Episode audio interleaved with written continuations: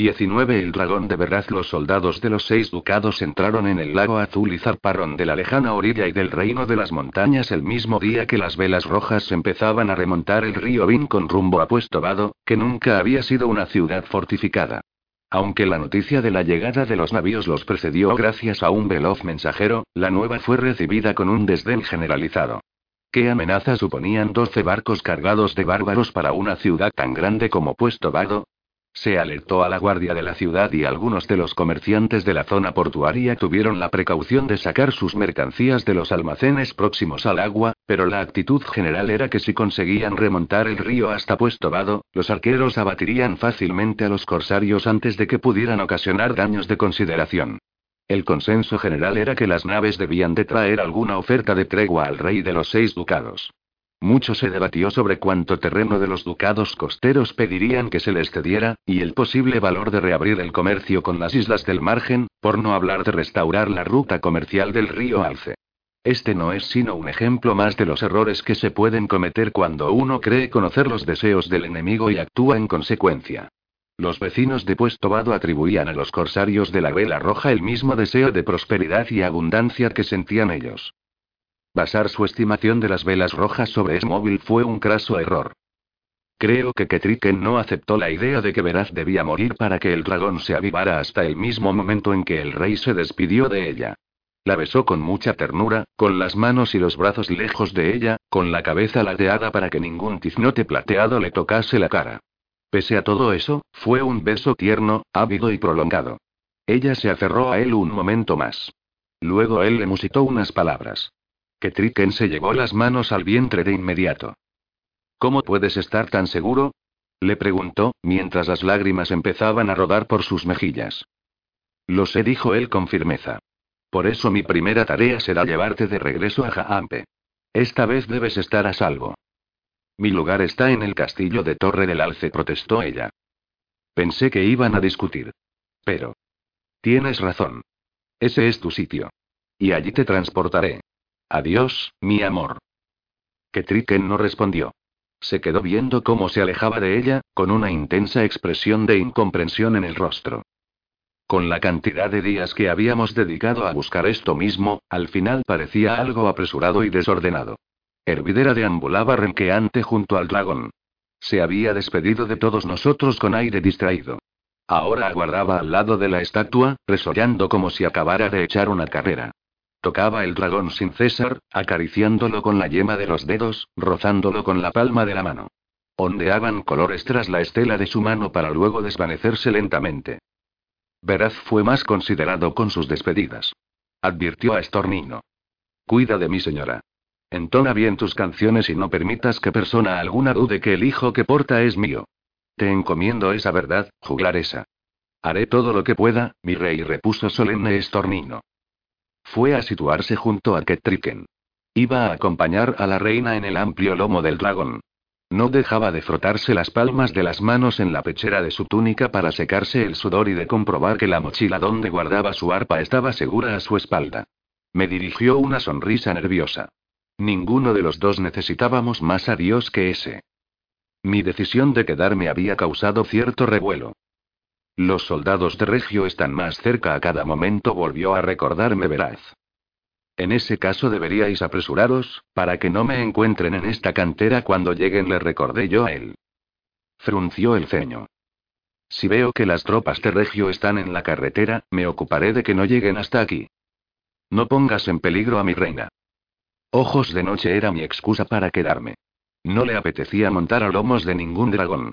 Yo no estaba dispuesto a abandonarlo. Estaba seguro de que Veraz comprendía mis verdaderos motivos. No pensaba que pudiera regresar a Gama.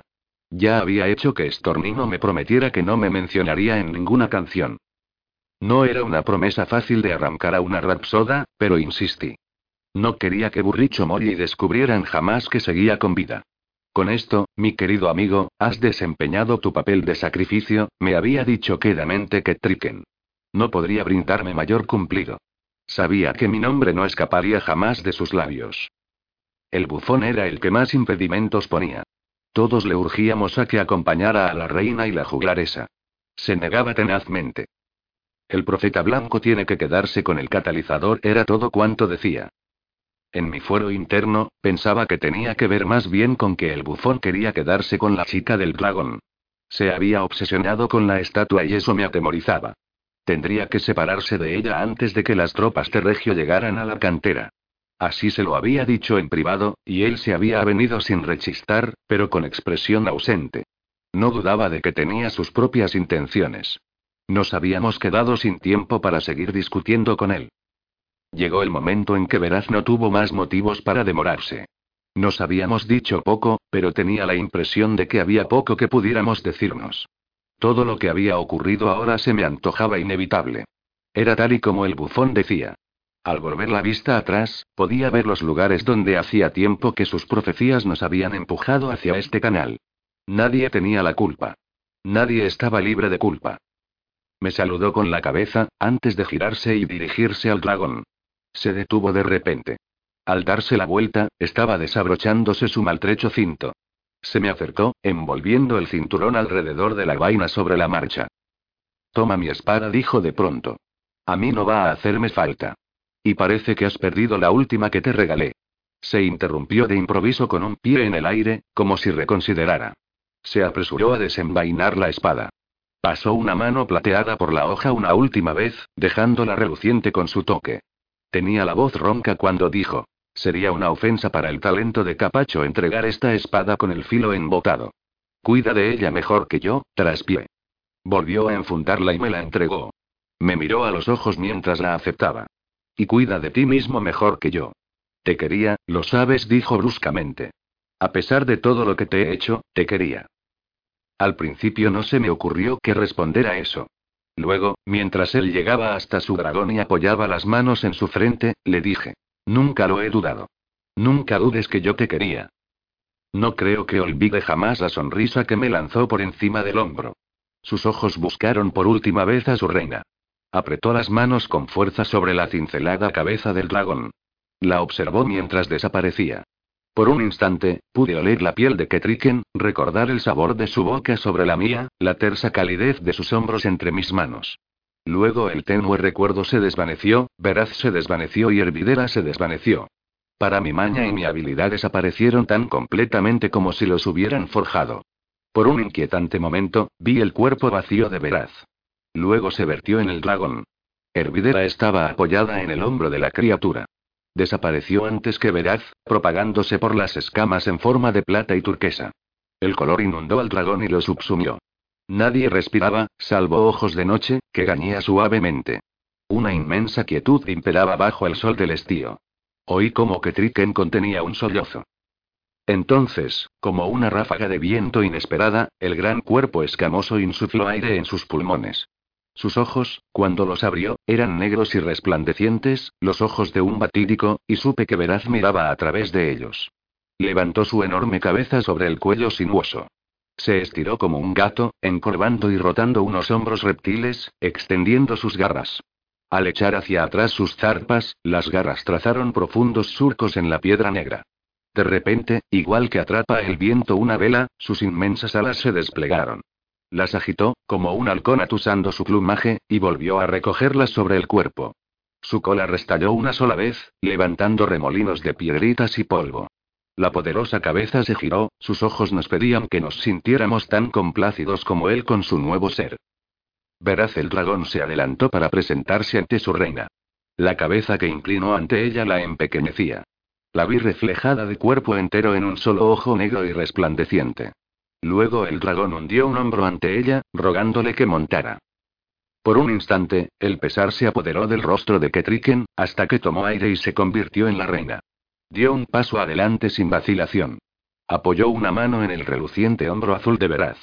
Las escamas eran resbaladizas y Ketriken patinó un poco al auparse sobre su lomo y gatear hacia adelante, donde montó sobre su cuello a horcajadas. Estornino me dirigió una mirada, de asombro y terror, y siguió a la reina más despacio. La vi colocarse detrás de Ketriken y comprobar más de una vez que la mochila de su arpa estuviera segura a su espalda. Ketriken alzó un brazo para despedirse de nosotros. Gritó algo, pero las palabras se perdieron en el viento que levantaron las alas del dragón al abrirse. Las batió una vez, dos, tres, como si se deleitara con la sensación. El polvo y las esquirlas de roca me azotaron el rostro y ojos de noche se apretó contra mi pierna. El dragón se agazapó al recoger las grandes patas bajo su cuerpo. Las amplias alas turquesas batieron de nuevo y saltó de repente. No fue un despegue grácil, y se balanceó un poco al levantar el vuelo. Vi cómo se aferraba desesperadamente Estornino a Ketriken, pero ésta se inclinó sobre el cuello de la bestia, lanzando gritos de aliento. Cuatro aleteos y cubrieron la mitad de la cantera. El dragón se elevó, sobrevolando en círculos las colinas y los árboles que rodeaban la cantera. Le vi bajar las alas y girarse para inspeccionar la senda de la habilidad que conducía a la cantera. Luego sus alas empezaron a batir con firmeza, elevándolo cada vez más. Su vientre era de un blanco azulado, como el de una lagartija. Entorné los párpados para verlo recortado contra el firmamento de verano. Después, como una flecha azul y plateada, desapareció, rumbo a Gama. Mucho después de que se perdiera de vista, seguía buscándolo con la mirada. Solté el aliento por fin. Estaba temblando. Me enjugué los ojos con la manga y me volví hacia el bufón, que no estaba allí. Ojos de noche, ¿dónde está el bufón? Los dos sabemos dónde está. No hace falta que grites. Sabía que tenía razón.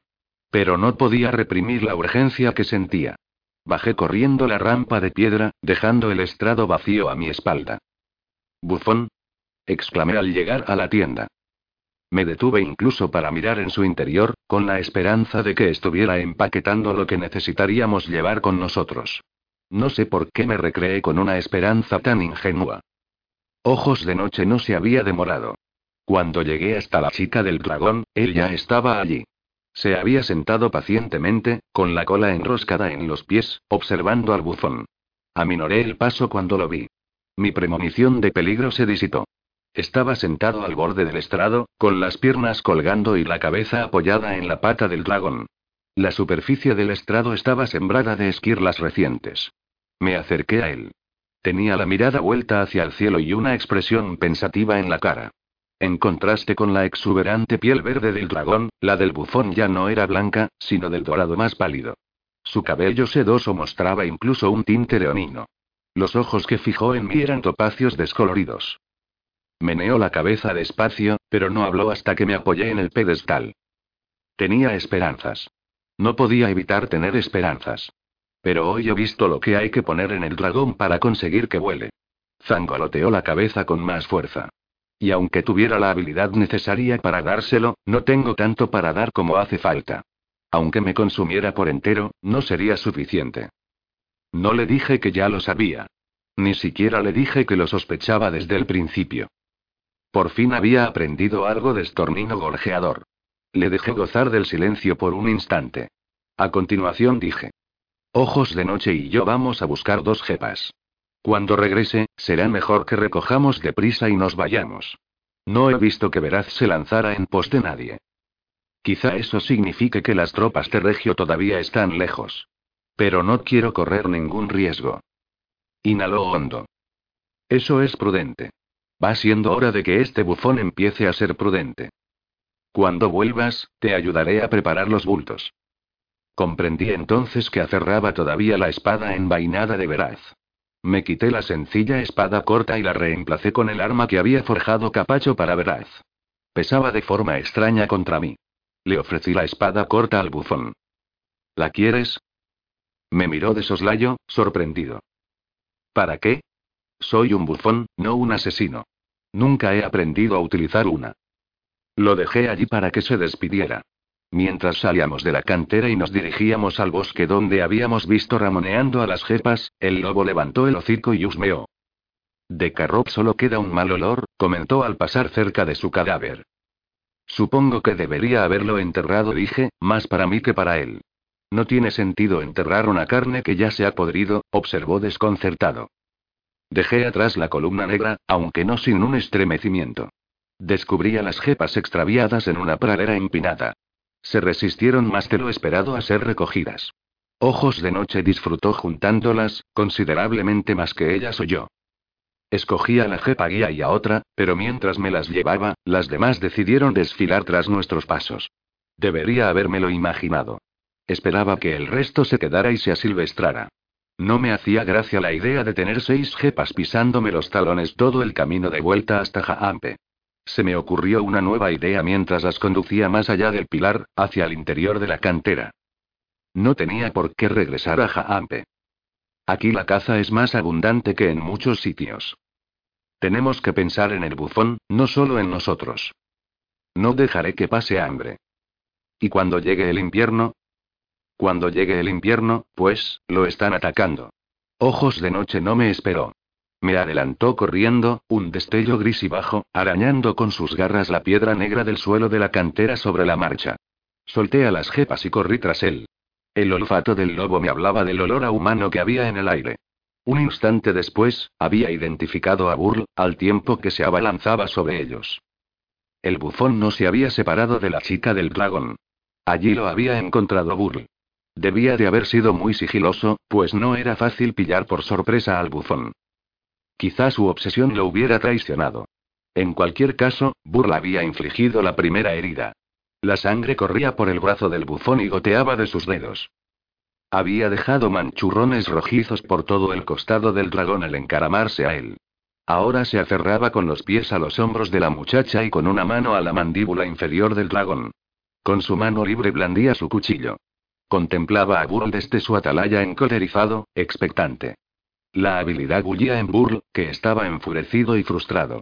Burl se había encaramado al estrado y se proponía trepar al dragón mientras se esforzaba por estirar el brazo e imponer un toque de habilidad sobre el bufón. La lustrosa piel escamosa lo desafiaba. Solamente alguien tan ágil como el bufón podría haber resquilado hasta el lugar donde se aferraba justo fuera del alcance de Burl. Este desenvainó su espada presa de la frustración y la blandió contra los pies del bufón. La punta pasó de largo, aunque no por mucho, y su filo tañó contra la espalda de la muchacha. El bufón gritó con tanta fuerza como si el arma lo hubiera golpeado realmente, e intentó ascender todavía más. Vi cómo resbalaba su mano allí donde su propia sangre había untado la piel del dragón. Se cayó, arañando la piedra con frenesí mientras aterrizaba con fuerza detrás de la silla de la muchacha en el lomo del dragón. Vi cómo se golpeaba la cabeza de refilón con el hombro del jinete. Pareció quedarse aturdido, agarrado donde estaba. Burr levantó su espada para descargar una segunda estocada, un golpe que podría cercenar limpiamente la pierna del bufón. En cambio, tan silencioso como el odio, el lobo subió al estrado y arremetió contra Burro por la espalda. Seguía corriendo hacia ellos cuando vi cómo el impacto de ojos de noche lanzaba a Burl hacia adelante y lo estrellaba contra la chica del dragón. Cayó de rodillas junto a la estatua. Su estocada falló y repicó de nuevo contra la resplandeciente piel verde del dragón. Oleadas de color surgieron de ese choque del metal contra la piedra, como las ondas que genera un guijarro al caer en un estanque. Llegué al estrado cuando Ojos de Noche proyectaba su cabeza hacia adelante. Sus mandíbulas se cerraron, asiendo a Burro por detrás, entre el hombro y el cuello. Burro soltó un alarido, con voz asombrosamente estridente. Soltó la espada y levantó las manos para agarrar las feroces fauces del lobo. Ojos de noche lo zarandeó como a un conejo. Luego el lobo clavó las patas delanteras en la ancha espalda de Burl y afianzó su presa. Algunas cosas ocurren demasiado deprisa como para referirlas con exactitud. Sentía Will detrás de mí al tiempo que el salvaje borboteo de la sangre de Burro se convertía en un inesperado torrente. Ojos de noche había destrozado la gran vena de su garganta y la vida de Burl bombeaba fuera de su cuerpo en sincopadas rachas escarlatas. Para ti, hermano. Dijo Ojos de noche al bufón. Esta presa es para ti. Ojos de noche no solo no lo soltó, sino que lo zarandeó de nuevo. La sangre saltó como el chorro de una fuente cuando Burl se debatió, ajeno al hecho de que ya estaba muerto. La sangre bañó la lustrosa piel del dragón y se derramó sobre ella, para encharcarse en los pozos que había escarbado el bufón al intentar liberar sus patas y su cola. Y allí la sangre burbujeó y humeó, devorando la roca igual que devoraría el agua hirviendo un bloque de hielo. Las escamas y las garras de los cuartos traseros del dragón se revelaron, se expuso el detalle de la cola restallante. Y cuando Ojos de Noche soltó por fin el cuerpo sin vida de Burl, el dragón desplegó las alas. La chica del dragón levantó el vuelo como hacía tanto tiempo que se esforzaba por conseguir. Pareció despegar sin esfuerzo, casi como si flotara. El bufón ascendió con ella. Lo vi agacharse, agarrarse instintivamente al talle de la esbelta muchacha. No podía verle la cara. Atisbé en cambio los ojos vacuos y los labios inmóviles del rostro de la joven. Quizá viera con sus ojos, pero estaba tan unida al dragón como sus alas o su cola. Era un mero apéndice más, al que el bufón se aferraba mientras se elevaban cada vez más. Todo esto lo vi, pero no porque me quedara embelesado mirando. Lo vi en fragmentos, a través de los ojos del lobo. Mi mirada se fijó en Will, que pretendía asaltarme por la espalda. Blandía una espada y corría veloz. Desenvainé la espada de veraz al girarme y descubrí que tardaba más tiempo en liberarse del que acostumbraba a tardar la espada corta a la que me había habituado. La fuerza de la habilidad de Will me golpeó como una ola arrolladora en el momento que la punta de la espada de veraz se liberaba de su funda. Trastabillé un paso hacia atrás y levanté mis barreras contra él. Me conocía bien. Esa primera oleada se había compuesto no solo de temor, sino de dolores específicos. Estaban preparados especialmente para mí. Experimenté de nuevo la conmoción al romperse mi nariz, sentí cómo ardía mi cara al abrirse aunque esta vez no hubiera sangre caliente que me cayera sobre el pecho como la hubo una vez. Por espacio de un latido, lo único que pude hacer fue mantener mis muros firmes contra ese dolor atenazador. De repente la espada que blandía me parecía de plomo. Pesaba en mi mano, su punta buscaba el suelo. La muerte de Burl me salvó. Cuando Ojos de Noche soltó su cadáver, vi que esa muerte se estrellaba contra Will. Cerró casi los ojos a causa de su impacto. El último miembro de su camarilla había desaparecido. Sentí que Will disminuía de pronto, no solo porque la habilidad de burla había dejado de complementar la suya, sino porque el pesar se abatía sobre él. Encontré en mi mente una imagen del cadáver descompuesto de Carrod y se la lancé para asegurarme. Retrocedió tambaleándose. Has fracasado, Will. Escupí las palabras. El dragón de verdad ya ha levantado el vuelo. Sus alas lo conducen ahora hacia Gama. Su reina viaja con él, embarazada de su heredero. El legítimo rey reclamará su trono y su corona, liberará sus costas de corsarios y expulsará a los soldados de Regio de las montañas. Da igual lo que hagas conmigo ahora, habéis perdido. Una extraña sonrisa me curvó los labios. Yo gano. Rugiendo, Ojos de Noche avanzó para situarse a mi lado. La expresión de Will se alteró. Regio me miró a través de sus ojos. La muerte de Burl lo dejaba tan indiferente como le dejaría la de Will. No sentí pesar en él, tan solo rabia ante su merma de poder. A lo mejor dijo con la voz de Will lo único que debería preocuparme ahora es matarte, bastardo. Cueste lo que cueste. Sonrió, la sonrisa de quien sabe qué dirán los dados antes de que dejen de rodar. Experimenté un momento de incertidumbre y temor. Reforcé mis murallas contra las insidiosas tácticas de Will. ¿De verdad crees que un espadachín tuerto tiene alguna posibilidad de derrotarnos a mi lobo y a mí, Regio? ¿O es que planeas desperdiciar su vida como has hecho ya con la del resto de la camarilla? Planteé la pregunta con la tenue esperanza de sembrar la discordia entre ellos. ¿Por qué no? preguntó Regio con calma, con la voz de Will. ¿O acaso pensabas que era tan estúpido como mi hermano, que me conformaría con una sola camarilla? Una ola de habilidad se abatió sobre mí, con la fuerza de un muro de agua. Retrocedí ante ella, antes de recuperarme y cargar contra Will. Tendría que matarlo cuanto antes. Regio controlaba la habilidad de Will. Poco le importaba lo que le ocurriera a Will, cómo podría devastarlo si me asesinara con un estallido de habilidad. Podía sentir cómo acumulaba poder de la habilidad en su interior. Pero mientras ponía toda mi alma en matar a Will, las palabras de Regio me corroían por dentro. ¿Otra camarilla? Tuerto o no, Will era rápido. Su espada era una extensión de su cuerpo cuando detuvo mi primera estocada y me la devolvió. Deseé por un instante contar con la familiaridad de mi maltrecha espada corta. Luego descarté esos pensamientos por inútiles y me concentré en traspasar su guardia. El lobo me adelantó veloz, agazapado, con la intención de cernirse sobre Regio desde el lado ciego de Will. Tres nuevas camarillas. Jadeó Will con esfuerzo al parar de nuevo mi filo. Esquivé su acometida e intenté capturar su espada. Era demasiado rápido. Usuarios de la habilidad jóvenes y fuertes. Para esculpir mis propios dragones. Un tajo fugaz cuya brisa sentí. Dragones a mis órdenes, leales a mí. Dragones con los que aniquilar a veraz, entre sangre y escamas. Giró y lanzó una estocada a ojos de noche. El lobo se apartó de un salto. Salté hacia adelante, pero su hoja ya estaba lista para frenar la mía. Combatía con una velocidad asombrosa. Otro efecto de la habilidad. O una ilusión de habilidad que imponía sobre mí. Después exterminarán a las velas rojas. Para mí.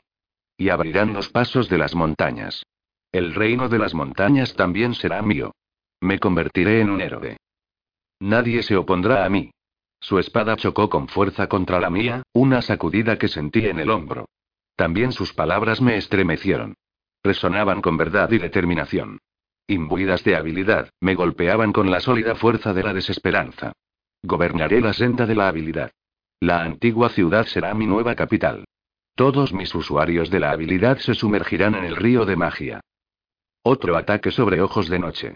Cortó limpiamente un mechón de pelo de su hombro. Y de nuevo esa abertura se cerró demasiado deprisa para mi torpe hoja.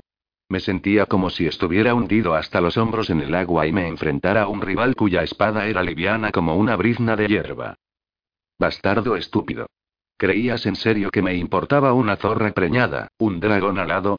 La cantera es la verdadera recompensa, el trofeo que habéis dejado desprotegido para mí.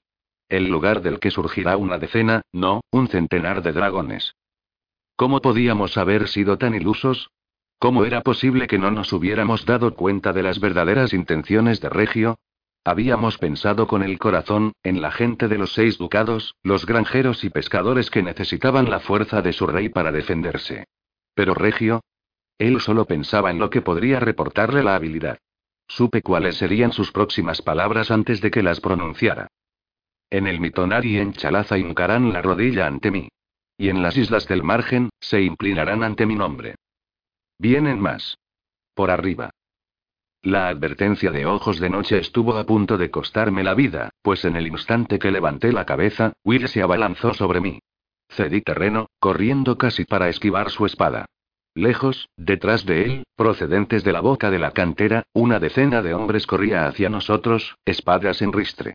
No avanzaban llevando el paso, sino con una sincronía mucho más precisa de la que podría haber conseguido cualquier tropa normal. Una camarilla. Sentí su habilidad mientras se acercaban como los vientos que preceden a la galerna. Will se detuvo de pronto. Mi lobo corrió a su encuentro, enseñando los dientes, gruñendo. Ojos de noche. Para. No puedes enfrentarte a diez espadas empuñadas por una solamente. Will bajó su arma y la envainó con indiferencia. Llamó a la camarilla por encima de su hombro. No os molestéis. Deja que los arqueros acaben con ellos. Un vistazo a las altas paredes de la cantera bastó para indicarme que no se trataba de ningún farol. Había soldados uniformados de oro y pardo colocándose en posición. Comprendí que ese era el propósito de las tropas. No derrotar a Veraz, sino ocupar la cantera. Me cubrió otra oleada de humillación y desesperación. Levanté la espada y cargué sobre Will. Al menos a él podía matarlo. Una flecha rebotó en la roca donde me encontraba un momento antes, otra se escurrió entre las patas de ojos de noche. Surgió un grito procedente de las paredes de la cantera al oeste de nosotros. La chica del dragón voló bajo, con el bufón subido a su espalda y un arquero dorado y marrón retorciéndose entre las fauces del dragón. El hombre desapareció de improviso, un penacho de humo o vapor disipado por el viento que levantaba la criatura a su paso. El dragón bajó las alas, descendió de nuevo, apresando a otro arquero y enviando a otro de un salto al fondo de la cantera. Otra varada de humo. En el suelo de la cantera, todos estábamos paralizados, boquiabiertos. Will se recuperó antes que yo. Una orden airada a sus arqueros, impregnada de habilidad. Disparad. Derribadlo. Casi al instante una falange de flechas silbó hacia el dragón. Algunas se arquearon y cayeron antes de llegar a él. El dragón desvió el resto con un único y poderoso aleteo. Las flechas se desbarataron ante la violencia del viento y cayeron girando como briznas de paja para romperse contra el suelo de la cantera. De pronto la chica del dragón se abalanzó en picado sobre Will. Huyó. Creo que Regio lo abandonó al menos durante el tiempo que tardó en tomar esa decisión. Corrió, y por un instante pareció que persiguiera al lobo que ya había acortado la distancia que lo separaba de la camarilla. Solo que en el momento que la camarilla comprendió que Will escapaba hacia ellos con un dragón cortando el aire a su espalda, giraron sobre sus talones y emprendieron la huida a su vez. Percibí el deleite triunfal que sintió ojos de noche al ver que toda una decena de espadachines prefería correr a hacerle frente. Luego se tiró al suelo cuando la chica del dragón sobrevoló bajo por encima de nuestras cabezas. No fue solo el fuerte viento de su paso lo que sentí, sino también un vertiginoso golpe de habilidad, que en un instante arrebató de mi cabeza cualquier pensamiento que albergara. como si el mundo se hubiera sumido de improviso en la oscuridad absoluta y luego vuelto en todo su esplendor. Trastabillé mientras corría, y por un instante fui incapaz de recordar por qué tenía una espada en la mano o a quién perseguía. Frente a mí Will tropezó cuando la sombra del dragón pasó sobre él, y luego la camarilla trastabilló a su vez. Las garras del dragón intentaron apresar a Will sobre la marcha, sin éxito. Los bloques de piedra negra diseminados fueron su salvación, pues la envergadura de sus alas era tal que consiguió eludirla en la estrechez del laberinto que formaban. El dragón chilló contrariado con el grito estridente de un halcón burlado. Remontó el vuelo y se abalanzó en un segundo picado. Jadeé cuando se estrelló de frente contra una andanada de flechas que volaban a su encuentro. Rebotaron impotentes contra su piel, como si los arqueros hubieran disparado a la negra roca de la misma cantera. Solo el bufón se encogió ante ellas. La chica del dragón cambió de rumbo de repente, para volar bajo sobre los arqueros, capturar a otro y consumirlo en un instante. De nuevo me cubrió su sombra, y de nuevo me fue arrebatado un momento de mi vida. Abrí los ojos y no pude ver a Will. Luego lo atisbé brevemente, cambiando de dirección mientras corría sorteando los bloques de piedra, igual que zigzaguea una liebre perseguida por un halcón. Ya no podía ver a la camarilla, pero de pronto Ojos de Noche surgió de la sombra de un bloque de piedra y se puso a correr a mi lado. Oh, hermano, cómo caza el sin olor. Celebró exultante. Hicimos bien en aceptarlo en nuestra manada. Will es mi presa. Declaré. Tu presa es mi presa, señaló, completamente en serio. Eso es una manada. Y no será la presa de ninguno de los dos como no nos separemos para buscarlo. Tenía razón. Frente a nosotros, oía gritos y veía ocasionalmente un destello pardo y dorado cuando algún hombre cruzaba el espacio entre dos bloques de piedra. Pero casi todos habían comprendido enseguida que la única manera de guarecerse de los ataques del dragón pasaba por pegarse a los cantos de los inmensos bloques de piedra. Corren hacia la columna. Si llegamos a donde podamos verla, podremos esperarlo allí. Parecía lógico. Escapar a través del pilar sería la única manera en que podrían eludir al dragón durante algún tiempo. Todavía se oía el ocasional repiqueteo de las flechas que llovían tras la estela del dragón, pero una buena porción de los arqueros que antes ribeteaban las paredes de la cantera se habían retirado al refugio del bosque. Ojos de Noche y yo renunciamos a encontrar a Will y nos dirigimos directamente hacia la columna. No pude por menos que admirar la disciplina de algunos de los arqueros de Regio. A pesar de todo, si el lobo y yo nos poníamos al descubierto durante más de unas cuantas zancadas, escuchábamos la voz de Ahí los tenemos. Y momentos después una lluvia de flechas caía sobre el lugar donde habíamos estado. Llegamos al pilar a tiempo de ver cómo cruzaban la abertura dos de los miembros de la nueva camarilla de Regio, con las manos extendidas, para desaparecer en la negra columna nada más tocarla. La runa del jardín de piedra era la única que elegían, pero quizás se debiera únicamente a que estaba en el lado del pilar más protegido. No nos apartamos de la esquina de un gran bloque de piedra que nos protegía de las flechas. ¿Ha cruzado ya? Es posible. Espera. Transcurrió una eternidad. Me convencí de que Will se nos había escapado. Sobre nuestras cabezas, la chica del dragón proyectaba su sombra sobre las paredes de la cantera. Los gritos de sus víctimas se tornaron menos frecuentes. Los arqueros aprovechaban la cobertura de los árboles para guarecerse. Por un momento lo vi ascender, sobrevolando la cantera en círculos. Flotaba verde y resplandeciente recortado contra el cielo azul, meciéndose con sus alas. Me pregunté qué sentiría el bufón al montarlo. Por lo menos tenía a la muchacha para agarrarse.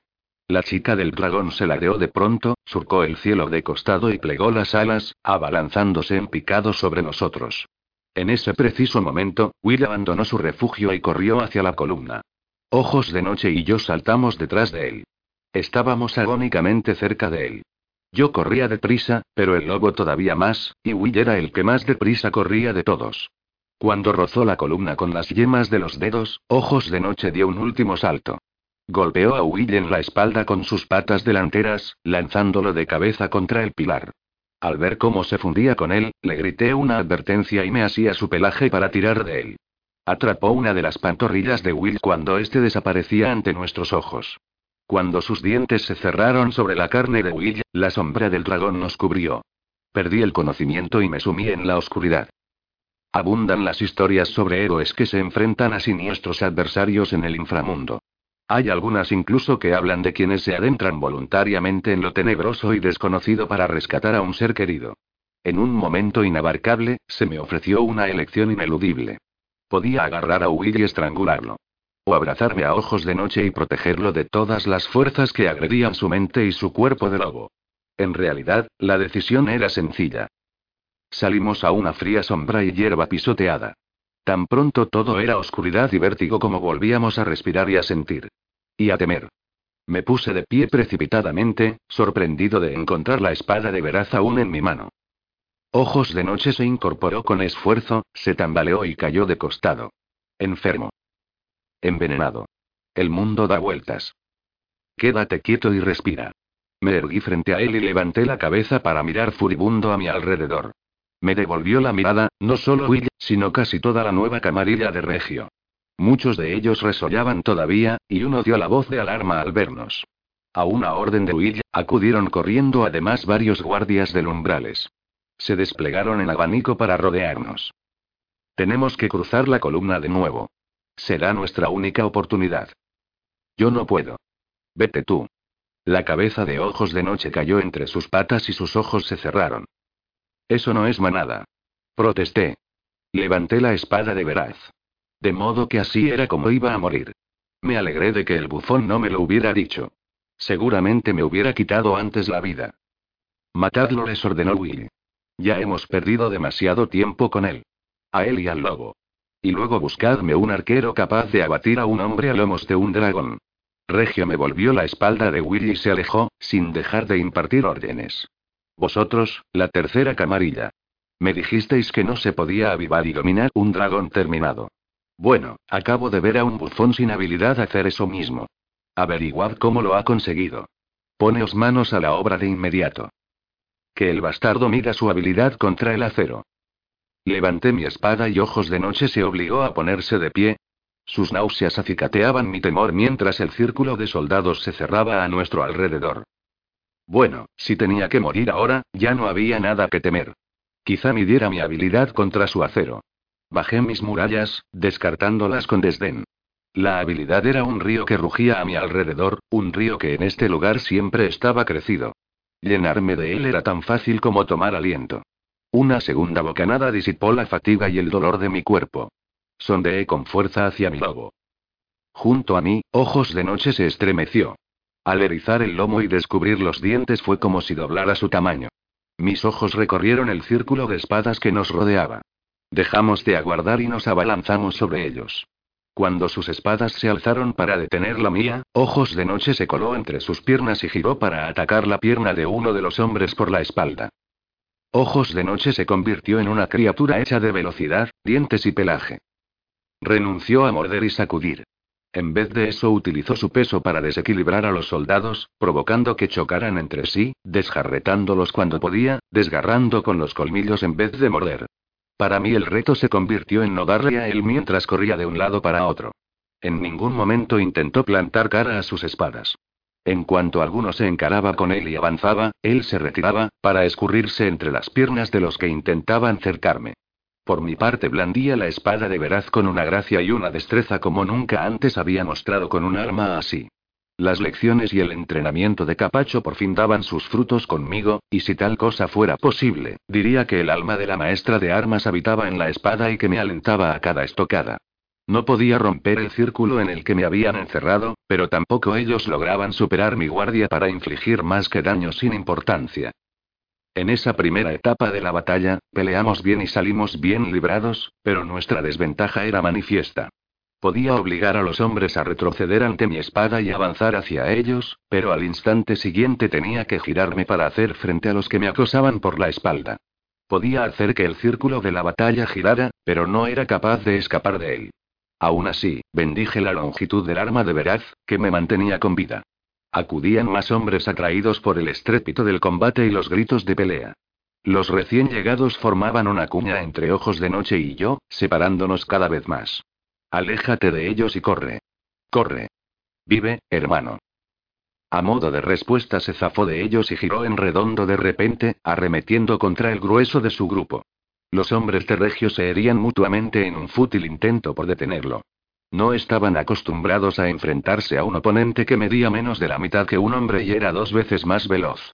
La mayoría descargaba sobre él tajos que solo conseguían hender la tierra a su paso. En un instante, los dejó atrás y se perdió de nuevo en el frondoso bosque.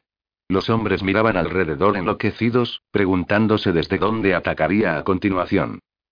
Pero aún en el fragor de la batalla, me daba cuenta de lo inútil de nuestras acciones. Regio vencería. Aunque consiguiera matar a todos mis rivales, Willy incluido, Regio vencería. Ya había vencido, a todos los efectos. ¿Acaso no había sabido siempre que sería así? ¿No sabía desde el principio que Regio estaba destinado a gobernar? Di un paso adelante de repente, cercené el brazo de un hombre a la altura del codo y aproveché la inercia del golpe para levantar la espada en un arco que hendió la cara de otro soldado. Cuando cayeron los dos, enredados, se produjo una diminuta brecha en el círculo. Entré en el minúsculo espacio, concentré mi habilidad y así la insidiosa presa de Will sobre mi mente. Al hacerlo sentí como me rozaba una espada el hombro izquierdo. Me di la vuelta para enfrentarme a la espada de mi agresor, dejé que mi cuerpo se las compusiera por su cuenta por un instante y afiancé mi presa sobre Will. Enroscado en la conciencia de Will encontré a Regio, enterrado en él como un parásito en el corazón de un ciervo. Will no podría haberse librado de él ni aunque hubiera podido pensar en ello. Y me pareció que no quedaba Will suficiente ni para formar un pensamiento por sí solo.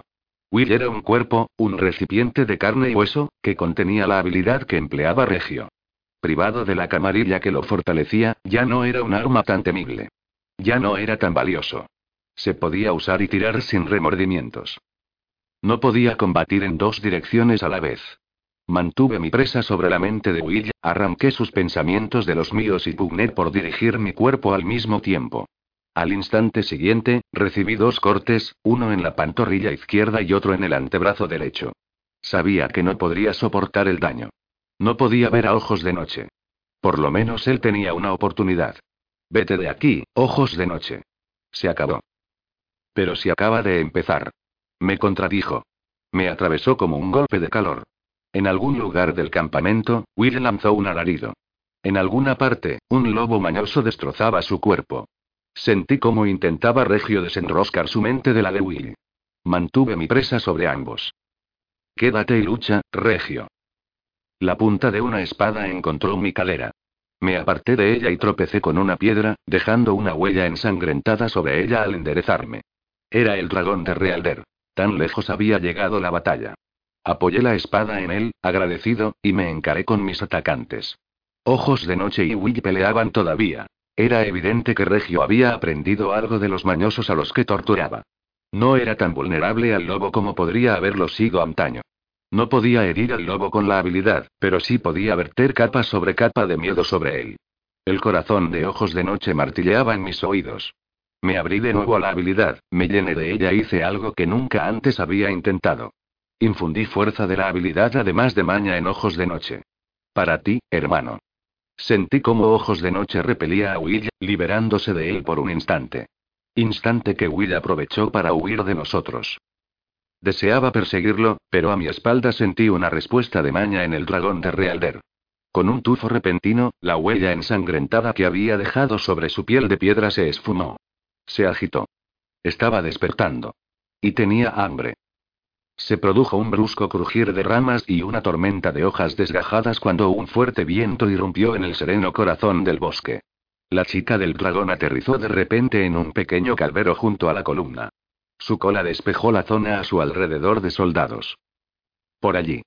Le gritó el bufón, y en un instante su cabeza salió disparada para atrapar a uno de mis atacantes entre sus temibles fauces. El hombre desapareció en una nube de humo y sentí como la habilidad del dragón se inflaba con la vida que había consumido. A mi espalda, una cabeza triangular de reptil se irguió de improviso. Por un momento todo fue negrura mientras pasaba sobre mí su sombra. Luego la cabeza voló hacia adelante, más veloz que la de cualquier serpiente, para devorar al hombre que estaba más cerca de nosotros. Al desvanecerse, percibí fugazmente el tufo del vapor de lo que había sido. El rugido que profirió el dragón a punto estuvo de dejarme sordo. Hermano. Vivo, ojos de noche. También yo, hermano. También yo, hermano. Y tengo hambre. La voz de la maña de un carnívoro gigantesco. De la vieja sangre, sin duda. Su fuerza me estremeció hasta los huesos. Ojos de noche tuvo el acierto de responder. Aliméntate, entonces, gran hermano. Haz tuya nuestra presa, y sé bienvenido. Esto es manada. El dragón de Realder no esperó a que le repitieran la invitación. Quienquiera que hubiera sido Realder, había puesto un apetito voraz en su dragón. Una zarpa inmensa se liberó del musgo y la tierra. Una cola restalló libre, derribando un árbol pequeño a su paso. Apenas si tuve tiempo de quitarme de en medio cuando se abalanzó sobre otro lumbraleño al que engulló de un bocado. Sangre y maña. Eso es lo que hace falta. Sangre y maña. Podemos despertar a los dragones.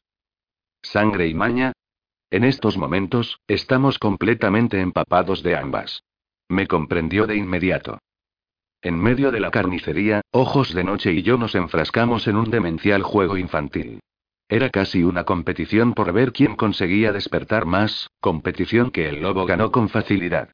Corría hacia un dragón, se sacudía el pelaje para salpicarlo de sangre y le decía, Despierta, hermano, y aliméntate. Te hemos traído comida.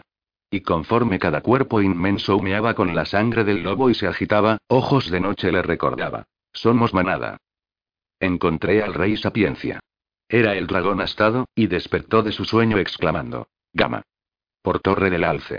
Eda y él, qué hambre tengo. Hay velas rojas de sobra frente a las costas de Gama, mi señor. Esperan vuestros colmillos, le dije. Pese a su discurso, quedaba poco de humano en él. La piedra y las almas se habían fundido, para convertirse en auténticos dragones. Nos comprendíamos mutuamente como carnívoros. Habían cazado en manada en el pasado, y eso lo recordaban bien. La mayoría de los dragones no tenían nada de humanos. Habían sido esculpidos por Betulus, no por hombres, y sabíamos los unos de los otros poco más que éramos hermanos y que les habíamos traído comida. Los que habían sido creados por camarillas conservaban vagos recuerdos de Gama y de Reyes Batídico. No fueron esos recuerdos los que los pusieron de mi parte, sino la promesa de alimento. Consideré la mayor de las bendiciones el ser capaz de transmitir eso siquiera a esas mentes tan extrañas. Llegó un momento en que no pudimos encontrar más dragones entre la maleza. A mi espalda, donde habían acampado los soldados de Regio, se oían los gritos de los hombres cazados y los rugidos de los dragones que competían, no por la carne, sino por la vida. Los árboles se vencían ante sus embestidas y sus colas hendían los abrojos como guadañas. Me había detenido para recuperar el aliento, con una mano en la rodilla y la otra cerrada en torno a la espada de Veraz. Respiraba con dificultad, entrecortadamente. El dolor empezaba a abrirse paso a través de la habilidad que había impuesto sobre mi cuerpo. Goteaba sangre de mis dedos. A falta de un dragón al que ofrendársela, me la limpié en el jubón. Traspié. Me giré y vi al bufón, que corría hacia mí. Me estrechó con fuerza entre sus brazos. Estás vivo. Gracias a todos los dioses. Vuela como el viento y sabía dónde encontrarte. No sé cómo presintió esta batalla, pese a la distancia. Tomó aliento y añadió. Su hambre es insaciable. Traspié, tienes que venir conmigo, enseguida. Se están quedando sin presas. Debes montar conmigo y guiarlos a donde puedan alimentarse, de lo contrario no sé lo que harán. Ojos de Noche se unió a nosotros. Esta mañana es enorme y está hambrienta. Hará falta mucha carne para saciarla. ¿Quieres que vayamos con ellos, de caza? Ojos de Noche vaciló. ¿Encima de uno? ¿Por los aires? Así cazan ellos. Pero no los lobos. Si debes abandonarme, lo entenderé. No te abandono, hermano. No te abandono. Creo que el bufón presintió algo de lo que pasó entre nosotros, pues ya estaba meneando la cabeza antes de que yo empezara a hablar. Tienes que comandarlos. A lomos de la chica del dragón. Llévalos a Gama, con veraz. Te seguirán, porque eres de nuestra manada. Eso lo entienden. Traspié, no puedo. No estoy hecho para esto, esta carnicería. No vine aquí para bañarme en sangre. Nunca he visto algo así en mis visiones, ni lo he leído en ningún pergamino. Temo desviar el rumbo de los acontecimientos. No. Está bien, lo presiento. Soy el catalizador, y vine para cambiarlo todo. Los profetas se tornan guerreros, los dragones cazan como lobos. Apenas reconocía mi propia voz mientras hablaba. No sabía de dónde salían esas palabras. Sostuve la incrédula mirada del bufón. Así ha de ser. Ve. Traspié, no, la chica del dragón se cernió sobre nosotros. En el suelo, su gracia lo abandonaba. Caminaba en cambio con poder, como un oso enorme o un toro gigantesco. El verde de sus escamas resplandecía como esmeraldas oscuras a la luz del sol. La muchacha sobre su lomo era increíblemente hermosa, pese a su inexpresividad. El dragón levantó la cabeza, abrió la boca y sacó la lengua para otear el aire. Más. Date prisa, le dije al bufón. Me abrazó casi convulsivamente, y me sorprendió cuando me dio un beso en los labios. Se dio la vuelta y corrió hacia la chica del dragón. Su mitad femenina se inclinó para tenderle la mano y auparlo detrás de ella. La expresión de su semblante no cambió en ningún momento. Solo era otra parte del dragón. A mí. Gritó a los dragones que ya se estaban agolpando a nuestro alrededor. Me dedicó una última sonrisa burlancia. Seguida sin olor. Les ordenó ojos de noche antes de que yo pudiera pensar en nada. Es un gran cazador y os llevará donde abunda la carne. Seguidlo, pues es de nuestra manada. La chica del dragón dio un salto, con las alas extendidas, y batiéndolas poderosamente levantó el vuelo con firmeza. El bufón se agarró a su espalda. Levantó una mano para decirnos adiós antes de sujetarse de nuevo a su talle. Fue lo último que vi de él. Los demás lo siguieron, entre gritos que me recordaban la algarabía de los perros de caza, salvo por el hecho de que eran estridentes como los de las aves de presa. Aún el jabalí alado despegó, pese a lo desmañado de su salto en el aire. El batir de sus alas era tal que me tapé los oídos y ojos de noche se aplastó contra el suelo a mi lado. Los árboles se mecieron al paso de los dragones y cayeron ramas, tanto secas como verdes. Por un momento el cielo se llenó de criaturas enjolladas, verdes, rojas, azules y amarillas. Cada vez que la sombra de alguno me cubría, la oscuridad se adueñaba de mí, pero mantuve los ojos abiertos y vi despegar al dragón de Realder, el último de todos, que siguió el rumbo de la gran manada que surcaba los cielos. El dosel de árboles me los ocultó enseguida. Sus gritos se apagaron gradualmente. Tus dragones están en camino, veraz dije al hombre que una vez había conocido. Los Betulus acuden en defensa de Gamma. Tal y como anunciaste que harían. 20 Regio el catalizador llega para cambiarlo todo. Tras la marcha de los dragones se produjo un gran silencio, roto tan solo por el susurro de las hojas que se asentaban en el lecho del bosque. Ni una sola rana croaba, ni un solo pájaro trinaba. Los dragones habían roto el techo del bosque con su partida. Grandes haces de luz solar caían sobre un suelo que solo conocía la sombra desde hacía más años de los que tenía yo. Los árboles habían sido arrancados de raíz o truncados, y el tránsito de los grandes cuerpos había arado grandes surcos en el manto boscoso. Los hombros escamosos habían desgajado la corteza de árboles antiguos, desnudando el secreto cambium blanco. La tierra y los árboles pisoteados, la hierba aplastada, prestaban sus penetrantes fragancias a la cálida tarde. En medio de la devastación, con ojos de noche a mi lado, miré lentamente a mi alrededor. Después fuimos en busca de agua. Nuestro camino nos llevó a través del campamento. Era un curioso escenario de batalla. Había armas diseminadas y algún que otro casco, tiendas pisoteadas y equipo disperso, pero poco más.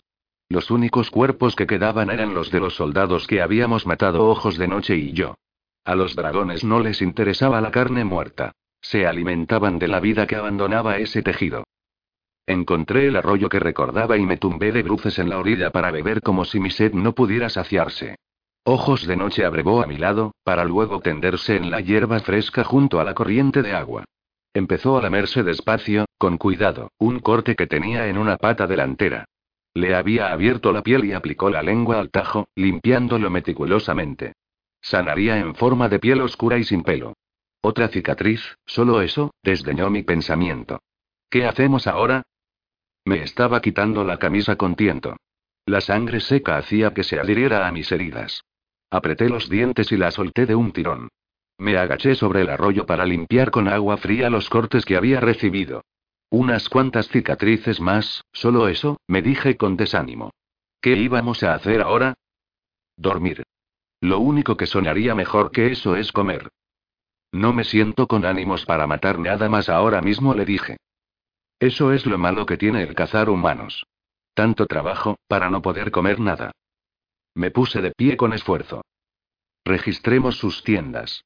Necesito vendas. Y seguro que tenían víveres. Dejé mi vieja camisa donde había caído. Ya encontraría otra. En esos momentos, aún su peso me parecía intolerable. Probablemente habría soltado también la espada de Veraz, si no la hubiera envainado ya. Desenfundarla de nuevo se me antojaba innecesariamente enojoso.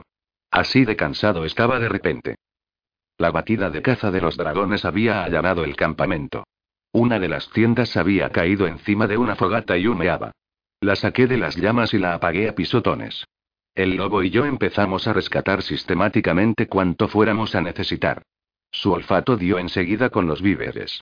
Había un poco de carne seca, pero lo que más abundaba era el pan de viaje. Estábamos demasiado famélicos como para ser quisquillosos. Hacía tanto tiempo que no probaba ningún tipo de pan que casi me supo hasta bien. Encontré incluso un pellejo de vino, pero un trago bastó para convencerme de que sería mejor que lo utilizara para desinfectar mis heridas con él. A modo de vendas empleé la batista marrón de la camisa de un lumbraleño. Me quedaba aún un poco de vino. Le di otro trago. Luego intenté convencer a Ojos de Noche para que me dejara limpiarle las heridas, pero se negó, alegando que ya le escocían bastante. Empezaba a sentirme anquilosado, pero me obligué a ponerme de pie. Encontré la mochila de un soldado y saqué todas las cosas que no me servían de nada. Enrollé dos mancas y las até con fuerza, y encontré también una capa parda y dorada con la que abrigarme en las noches de frío. Busqué más pan y lo guardé en la mochila. ¿Qué haces? Ojos de noche estaba somnoliento, casi dormido. No quiero pernoctar aquí. Estoy juntando lo que me hará falta para nuestro viaje. ¿Viaje? ¿A dónde vamos? Me quedé parado un momento. ¿A Gama, con Molly? No. Jamás. ¿A Jampe? ¿Por qué? ¿Por qué recorrer de nuevo esa larga y ardua carretera negra? No se me ocurría ningún motivo válido. Bueno, sigo sin querer pasar aquí la noche. Quisiera estar lejos de esa columna cuando me acueste. De acuerdo. Entonces, ¿qué ha sido eso? Nos quedamos paralizados en el sitio, aguzando los sentidos. Vayamos a averiguarlo, sugerí en voz baja. La tarde daba paso a la noche y las sombras se acrecentaban bajo los árboles. Lo que habíamos oído era un sonido que no encajaba entre los cantos de las ranas y los insectos y las últimas llamadas de las aves diurnas. Provenía del escenario de la batalla. Encontramos a Will tendido de bruces, arrastrándose hacia el pilar. Mejor dicho, se había estado arrastrando. Cuando lo vimos, estaba inmóvil. Le faltaba una pierna, amputada brutalmente. El hueso sobresalía de la carne desgarrada. Se había anudado una manga en torno a la herida, pero no lo bastante fuerte. Seguía manando sangre de ella. Ojos de noche enseñó los dientes cuando me agaché para tocarlo. Estaba vivo, aunque a duras penas. Sin duda esperaba alcanzar la columna y atravesarla para pedir ayuda a los demás hombres de Regio. Este debía de saber que seguía con vida, pero no había enviado a en su busca. Ni siquiera había tenido la decencia de ser leal a un hombre que llevaba tanto tiempo a su servicio. Desanudé la manga y la amarré con más fuerza. Le levanté la cabeza y vertí un poco de agua en su boca. ¿Por qué te molestas? preguntó Ojos de Noche. Lo odiamos y está medio muerto. Que se muera. Ahora no. Todavía no. Will. ¿Me oyes, Will? La única respuesta fue un cambio en su respiración. Le di un poco más de agua. Inhaló, jadeó y bebió el trago siguiente. Cogió aire con más fuerza y lo expulsó en un suspiro. Me abrí y recabé habilidad. Hermano, déjalo. Que se muera. Esta es tarea de aves carromberas, cebarse con un animal moribundo. Will no me importa, ojos de noche. Esta podría ser mi última oportunidad de llegar hasta Regio. No pienso desaprovecharla. No respondió, pero se tumbó en el suelo a mi lado. Vio cómo acumulaba más habilidad en mi interior. Me pregunté cuánta haría falta para matar. ¿Sería capaz de reunir la suficiente? Will estaba tan débil que me sentía casi avergonzado. Traspasé sus defensas con la facilidad con que apartaría uno las manos de un niño enfermo. No era solo la pérdida de sangre y el dolor. Era la muerte de Burl, tan pronto después de la de Carroz. Y era la conmoción del abandono de Regio. Su lealtad a Regio le había sido impuesta con la habilidad. No alcanzaba a entender que Regio jamás se hubiera sentido en deuda con él. Le avergonzaba que pudiera ver eso en su interior. Mátame ya, bastardo. Adelante. Moriré de todas llenas. Esto no tiene nada que ver contigo, Will. Nunca tuvo nada que ver contigo. Ahora lo veía con claridad. Tanteé en su interior como si estuviera palpando una herida en busca de una punta de flecha. Se debatió débilmente frente a mi invasión, pero ignoré sus esfuerzos. Rebusqué entre sus recuerdos, pero encontré pocas cosas que pudieran serme útiles. Sí, Regio tenía camarillas, pero estas eran jóvenes e incipientes, poco más que grupos de personas dotadas para la habilidad. Aun aquellos que había visto en la cantera parecían inseguros. Regio quería que formara camarillas más numerosas, para que pudieran acumular más poder. Lo que no entendía Regio era que la unidad no se puede imponer, ni compartir entre tantos. Había perdido a cuatro jóvenes usuarios de la habilidad en la senda de la habilidad. No murieron, pero ahora tenían la mirada perdida y la mente desordenada. Otros dos habían cruzado las columnas con él, pero después de aquello habían perdido toda su habilidad. Una camarilla no era algo tan fácil de crear. Aondei Will amenazó con morir, pero me vinculé a él y le infundí fuerzas. No te vas a morir. Todavía no, le dije con fiereza. Y allí, en lo más hondo de su ser, mi búsqueda dio por fin sus frutos. Un lazo de habilidad con Regio. Tenue y débil. Regio lo había abandonado, había hecho todo lo posible por dejar atrás a Will. Pero tal y como sospechaba, su vínculo había sido demasiado fuerte y prolongado como para disolverse tan fácilmente. Reuní mi habilidad, me concentré me aislé. Tomé impulso y salté. Del mismo modo que un aguacero inesperado inunda un lecho pluvial que lleva seco todo un verano, así inundé yo el lazo de habilidad que existía entre Will y Regio. En el último momento posible, me retraje. Me vertí en la mente de Regio como el veneno más insidioso, escuchando con sus oídos, viendo a través de sus ojos. Lo conocí. Dormía. No. Estaba casi dormido, con los pulmones cargados de humo y los labios entumecidos por el brandy. Me filtré en sus sueños. La cama era blanda bajo su cuerpo, cálidas las sábanas sobre él. El último ataque había sido malo, muy malo. Qué asco, caer al suelo y retorcerse como el bastardo traspié. Era impropio que algo así le ocurriera a un rey. Estúpidos curanderos. Ni siquiera eran capaces de diagnosticar el origen de estos ataques. ¿Qué iba a pensar la gente de él? El sastre y su aprendiz lo habían visto. Ahora tendría que matarlos. Nadie debía enterarse. Se reirían de él. El curandero le había dicho que estaba mejor, la semana pasada. En fin, encontraría un curandero nuevo y ahorcaría al viejo mañana. No. Se lo daría a los forjados del círculo del rey, ahora estaban hambrientos. Y luego echaría los forjados a los grandes felinos. Y al toro, el grande y blanco, el de la joroba y los grandes cuernos curvados. Intentó sonreír y decirse que sería divertido, que mañana le esperaban esos placeres. El ambiente de la habitación estaba enrarecido con el pegajoso tufo del humo, pero ni siquiera eso lograba apaciguarlo por completo. Todo estaba saliendo tan bien, según lo planeado. Y ahora el bastardo lo había echado todo a perder. Había matado a Burl, había despertado a los dragones y se los había enviado a Veraz. Veraz, Veraz, siempre Veraz. Desde el mismo día en que nació.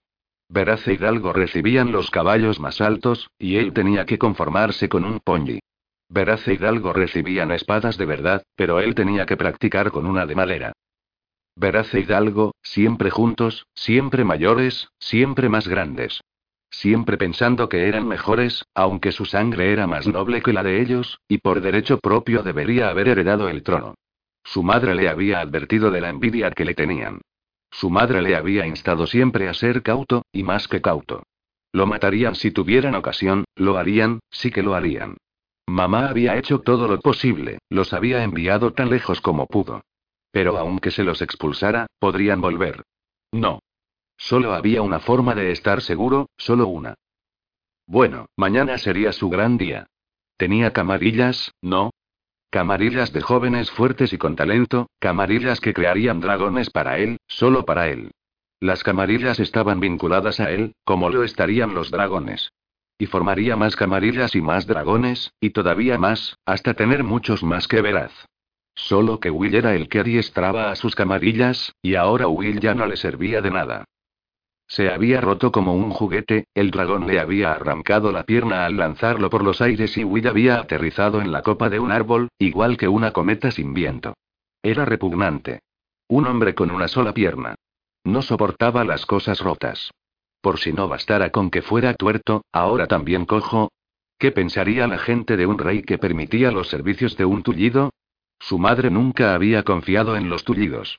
Eran envidiosos, le había advertido, siempre tenían celos de uno y estaban dispuestos a traicionarte. Pero había necesitado a Will para crear las camarillas. El idiota de Will. Will tenía la culpa de todo. Pero era Will el que sabía despertar la habilidad de la gente y formar las camarillas. Quizá debiera enviar a alguien en busca de Will. Si es que Will seguía con vida.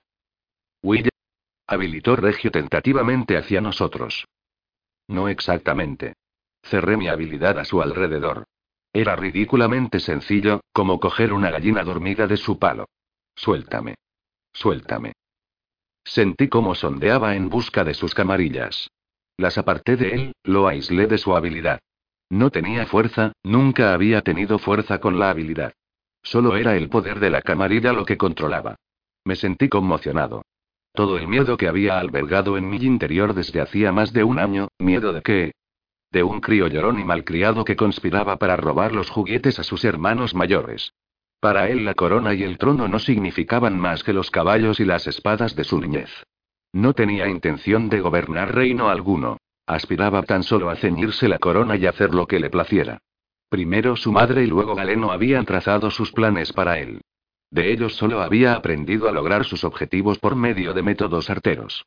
Si Galeno no hubiera vinculado la camarilla a él, jamás habría ostentado ningún poder.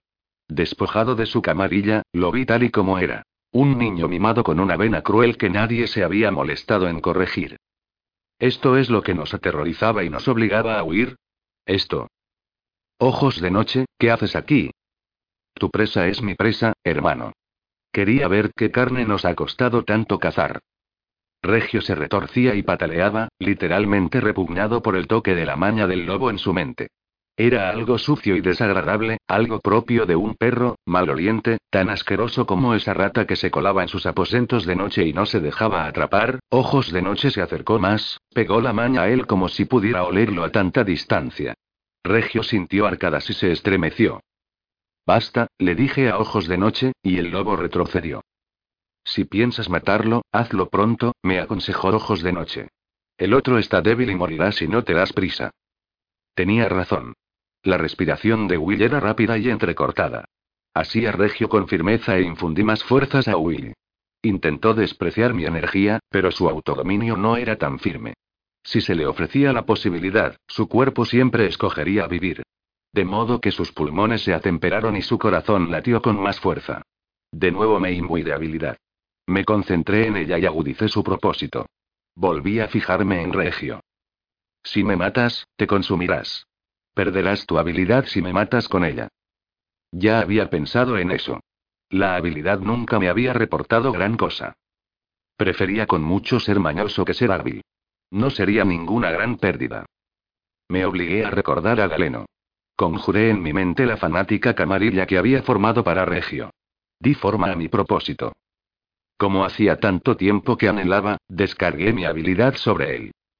Después de aquello, quedaba poco de Will. Pero me senté a su lado, y le di agua cuando me la pedía. Lo abrigué incluso cuando se quejó del frío. Mi velatorio desconcertaba al lobo.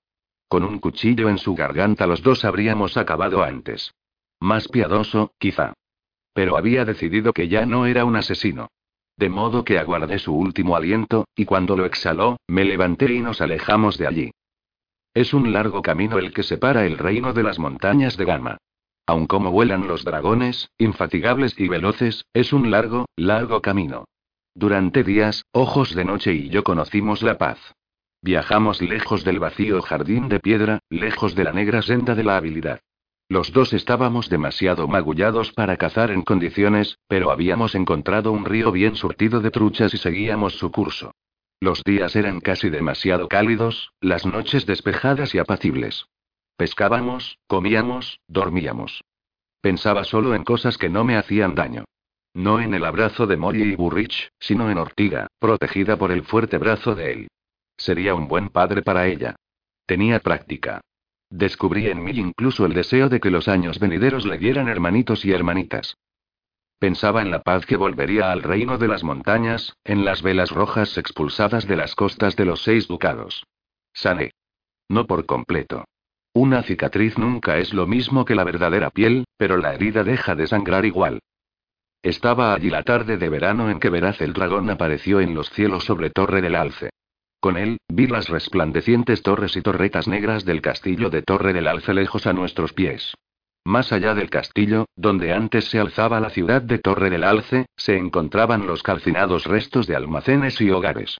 Los forjados deambulaban por sus calles, apartados por arrogantes corsarios. De las aguas en calma sobresalían mástiles con ondeantes jirones de lona sujetos a ellos todavía. Una decena de velas rojas se mecían lánguidamente en el puerto. Sentí cómo se inflamaba de rabia el corazón de Verraz el dragón. Juro que oí el grito de angustia de Ketriken ante el espectáculo. El inmenso dragón de plata y turquesa aterrizó en el patio central del castillo de Torre del Alce. Ignoró la andanada de flechas que salieron a su encuentro. Ignoró también los gritos de los soldados que se acobardaban ante él, inconscientes cuando los cubría su sombra y sus grandes alas se ahuecaban para posar su mole en el suelo.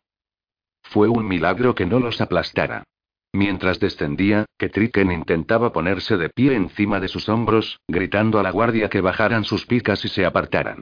Ya en el suelo, el dragón se ladeó para permitir que desmontara una desmelenada reina Ketriken.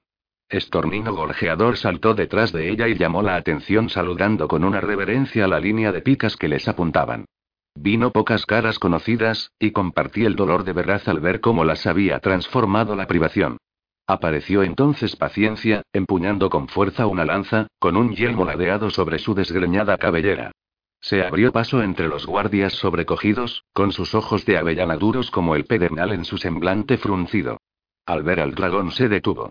Su mirada pasó de la reina a los ojos negros del dragón. Tomó aire, lo contuvo, luego exhaló una palabra. Betulus. Lanzó yelmo y lanza por los aires con un grito de júbilo y corrió a abrazar a Ketriken, gritando. Un Betulus. Lo sabía, lo sabía, sabía que regresarían. Giró sobre sus talones, disparando una salva de órdenes que incluían desde un baño caliente para la reina hasta la preparación de un asalto desde las puertas del castillo de Torre del Alce. Pero lo que conservaré siempre en mi corazón es el momento en que se dio la vuelta, pateó el suelo y le dijo a Veraz el dragón que se diera prisa y sacara esos condenados barcos del puerto. Lady Paciencia de Torre del Alce se había acostumbrado a que acataran sus órdenes sin dilación. Veraz levantó el vuelo y acudió a la batalla como hacía siempre. Solo. Por fin se hacía realidad su deseo, enfrentarse a sus enemigos, no con la habilidad, sino en carne y hueso. En su primera pasada, un solo tajo de su cola bastó para reducir a astillas dos de los navios. No tenía intención de que escapara nadie. Pocas horas después llegaron el bufón, la chica del dragón y sus seguidores para unirse a él, pero para entonces ya no quedaba ni una sola vela roja en el puerto de Gama. Se sumaron a él en la cacería por las empinadas calles de lo que había sido la ciudad de Torre del Alce. Aún no había anochecido cuando las calles quedaron libres de corsarios. Los que se habían refugiado en el castillo bajaron en masa a la ciudad, para llorar ante los destrozos, sí, pero también para acercarse y admirar a los Bétulus que habían vuelto para salvarlos. Pese al gran número de dragones que habían acudido, Veraz era el que las gentes de Gama recordarían mejor. Aunque no es que resulte sencillo recordar nada cuando los dragones vuelan por encima de uno, proyectando sus sombras sobre el suelo. Empero, es el dragón que se ve en todos los tapices que describen la limpieza de Gama. Fue un verano de dragones para los ducados costeros. Lo vi todo, o todo lo que cabía en mis horas de sueño. Aún despierto, era consciente de ello, como un trueno que se siente más que se escucha en la distancia. Lo supe cuando Veraz guió a los dragones hacia el norte, para purgar toda Gama y Osorno, y aun las islas cercanas, de velas rojas y corsarios. Vi la limpieza de Torre de la Honda, y el regreso de Fe, duquesa de Osorno, a su castillo. La chica del dragón y el bufón volaron hacia el sur siguiendo la costa de Garrón y Torote, expulsando a los corsarios de las islas conquistadas. ¿Cómo les inculcó Veraz que solo debían alimentarse de corsarios? Lo desconozco, pero así fue. El pueblo de los seis ducados no los temía. Los niños salían corriendo de chozas y cabañas para señalar hacia el cielo ante el paso de las enjolladas criaturas. Cuando los dragones dormían, temporalmente saciados, en las playas y los pastos, la gente paseaba entre ellos sin temor, para tocar con sus propias manos a estas criaturas rutilantes. Y dondequiera que los corsarios hubieran establecido sus asentamientos, los dragones comían hasta hartarse. El verano languideció y llegó el otoño para cortar los días y augurar tormentas. Cuando el lobo y yo pensábamos dónde guarecernos ese invierno, soñé con dragones que sobrevolaban costas que nunca antes había visto. El agua se estrellaba fría contra esas abruptas orillas, y el hielo se agazapaba en los resquicios de sus angostas bahías. Las islas del margen, supuse. Veraz siempre había anhelado llevar la guerra a sus costas, y lo hizo a placer. También así había sido en tiempos del rey Sapiencia. Era invierno y las nieves habían llegado a las cotas más altas de las montañas, pero no al valle donde los manantiales de agua caliente humeaban al aire helado la última vez que los dragones volaron sobre mi cabeza. Salí a la puerta de mi cabaña para verlos pasar, volando en grandes formaciones como gansos migratorios. Ojos de noche ladeó la cabeza al escuchar sus extrañas llamadas, y respondió a ellas con un aullido. Cuando me sobrevolaron, el mundo parpadeó a mi alrededor y lo perdí todo salvo el más vago recuerdo de él. No sabría decir si Veraz encabezaba su formación, ni siquiera si la chica del dragón se contaba entre ellos. Supe tan solo que la paz había vuelto a los seis ducados y que ninguna vela roja volvería a aventurarse cerca de nuestras costas. Esperaba que todos ellos durmieran bien en el jardín de piedra, como habían hecho antes. Entré de nuevo en la cabaña para dar la vuelta al conejo que tenía en el espetón. Aspiraba a pasar un invierno largo y tranquilo. Fue así que el prometido auxilio de los Vétulus recayó sobre los seis ducados. Vinieron, como habían hecho en tiempos del rey Sapiencia, y expulsaron a las velas rojas de nuestras orillas. Dos navíos blancos de grandes velas resultaron hundidos también durante la limpieza. E igual que en tiempos del rey Sapiencia, las sombras de los dragones robaron momentos de vida y recuerdos a la gente sobre la que caían. La multitud de formas y colores de los dragones quedaron plasmados en los pergaminos y tapices de la época, como ya ocurriera una vez. Y la gente improvisó lo que no lograba recordar de las batallas cuando los dragones llenaban el cielo, con suposiciones y fantasías. Los juglares compusieron canciones sobre aquello. Todas las canciones dicen que Veraz llegó a lomos del dragón turquesa, y que condujo la bestia a la batalla contra las velas rojas. Y las mejores canciones dicen que, al terminar la contienda, los Vétulus se llevaron a Veraz para que se uniera con ellos en un banquete de honor y luego durmiera con ellos en su castillo mágico, hasta que Gama volviera a necesitarlo. Fue así como la verdad se convirtió, como me dijera una vez Estornino, en algo más grande que los hechos. Era, al fin y al cabo, el momento propicio para que surgieran los héroes y ocurrieran todo tipo de cosas portentosas. Como cuando Regio en persona llegó a caballo, a la cabeza de una columna de seis mil lumbraleños, para traer ayuda y suministros, no solo a Gama, sino a todos los ducados costeros. La noticia de su regreso lo precedía, igual que las barcazas de ganado, cereales y tesoros del salón de puesto vado que bajaban en ininterrumpida comitiva por el río Alce. Todos comentaban maravillados cómo el príncipe había despertado sobresaltado de un sueño y había corrido a medio vestir por los pasillos de Puesto Vado, presagiando milagrosamente la vuelta del rey Veraza Torre del Alce y la conjura de los Vétulus para salvar los seis ducados. Se enviaron aves mensajeras, se retiraron todas las tropas del reino de las montañas y se ofrecieron las más humildes disculpas y las más generosas compensaciones al rey Ello. Regio hizo llamar a sus nobles para anunciarles que la reina Ketriken iba a dar a luz al heredero de Veraz, y que él, Regio, deseaba ser el primero en rendir pleitesía al próximo monarca batídico. Para conmemorar esa fecha, ordenó derribar y quemar todos los cadalsos, perdonar y liberar a todos los cautivos, y cambiar el nombre al círculo del rey por el de Jardín de la Reina, donde se plantaron árboles y flores de todos los rincones de los seis ducados como símbolo de la nueva unidad. Más tarde, ese mismo día, cuando las velas rojas atacaron las afueras de Puesto Vado, el mismo regio pidió su caballo y su armadura y cabalgó en defensa de su pueblo. Luchó hombro con hombro junto a mercaderes y estibadores, nobles y mendigos. Se ganó en esa batalla el amor de las gentes humildes de Puesto Vado. Cuando anunció que su lealtad sería siempre para con el hijo que portaba la reina Ketriken en su vientre, sus súbditos juraron con él. Se dice que cuando llegó a Torre del Alce permaneció arrodillado y vestido únicamente con una túnica de arpillera frente a las puertas del castillo, durante días, hasta que la reina en persona se dignó salir a su encuentro y aceptar sus más abyectas disculpas por haber llegado a dudar siquiera de su honor. En manos de ella depositó la corona de los seis ducados, y la diadema más sencilla del rey a la espera. Ya no deseaba, le dijo, ostentar título alguno por encima del de tío de su monarca. La palidez y el silencio de la reina ante sus palabras se atribuyeron a las molestias gástricas propias de su embarazo. A Lord Chade, consejero de la reina, entregó Regio todos los pergaminos y libros de la maestra de la habilidad solícita, con el ruego de que cuidara bien de ellos, pues contenían mucha información que podría resultar perniciosa en las manos equivocadas. Tenía tierras y un título que deseaba conferir al bufón, en cuanto regresara del frente. Y a su querida, queridísima cuñada Lady Paciencia, le devolvió los rubíes que le regalara Hidalgo, pues jamás podrían agraciar cuello más esbelto que el suyo. Había pensado en obligarle a erigir una estatua en mi honor, pero al final decidí que eso sería llevar las cosas demasiado lejos. La lealtad fanática que le había implantado sería el mejor monumento conmemorativo que podría desear. Mientras Regio viviera, la reina Ketriken y su retoño no conocerían súbdito más devoto. En última instancia, naturalmente, eso no duró demasiado. Todos han oído hablar de la trágica y extraña muerte del príncipe Regio.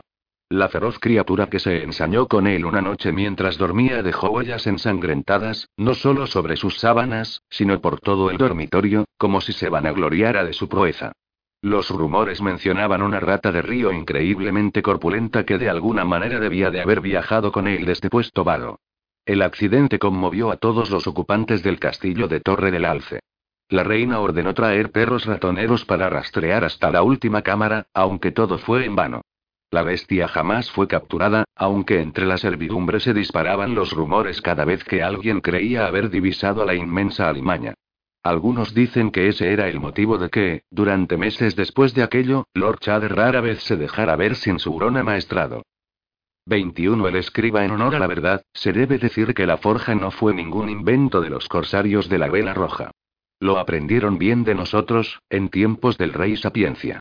Los Vétulus que ejecutaron nuestra venganza sobre las islas del margen sobrevolaron muchas veces ese territorio insular. Muchos marginados perecieron devorados de inmediato, pero muchos otros vivieron para recibir la sombra de los dragones tan a menudo que fueron despojados de todos sus recuerdos y sensaciones. Se convirtieron en crueles desconocidos para los suyos. Esa era la afrenta que impulsaba a ese pueblo memorión. Cuando las velas rojas zarpaban, no era con la intención de conquistar el territorio ni las riquezas de los seis ducados.